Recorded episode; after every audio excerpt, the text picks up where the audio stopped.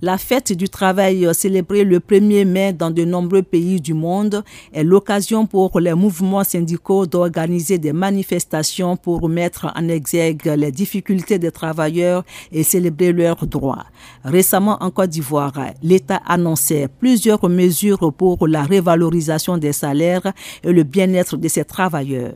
Des mesures qui ont abouti à une trêve sociale. Mélène Adou, fonctionnaire agent de l'État les travailleurs doivent avoir un jour pour se reposer et puis pour jouir un peu de tout ce qu'ils ont pu recueillir toute l'année. Interrogés dans les rues de la capitale économique ivoirienne, ces travailleurs racontent le jour où ils ont eu droit à leur tout premier boulot. Moi, c'était un grand souvenir pour moi. vraiment, je n'ai jamais oublié ce souvenir-là. C'était en 2018. Ça m'a permis d'avoir aussi d'autres opportunités.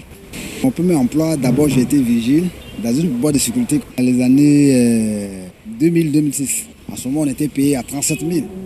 C'était à Thiès-Salé, à la nouvelle SIGA. C'est une plantation d'ananas en 84.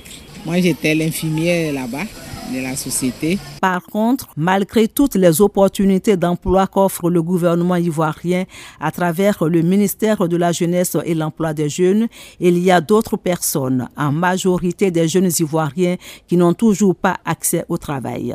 Joël Kofi, titulaire d'un BTS en gestion commerciale, gérant des cabines dans le quartier Oasis dans la commune de Yopougon. on a tenté le concours et ça n'a pas marché. Donc on ne peut pas rester à la maison puisque j'ai fait une formation commerciale.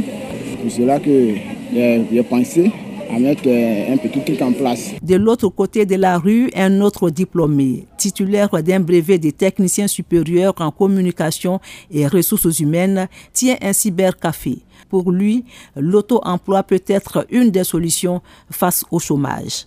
L'État ne peut pas employer tout le monde. Tout ce que l'État peut te donner, c'est une formation. Après la formation, maintenant, il faut créer, il faut innover. C'est dans l'innovation qui va te faire la persévérance. Et à Georges Meledge, jeune fonctionnaire du privé, d'ajouter. Et bonne fête de travail à tous les travailleurs. Que le travail arrive entre les mains de ceux qui ne travaillent pas. Le chômage va bientôt finir. Rappelons que les États-Unis, tout comme le Canada, eux, célèbrent la fête du travail le premier lundi de septembre de chaque année. Delphine Abouise, Abidjan, VOA Afrique.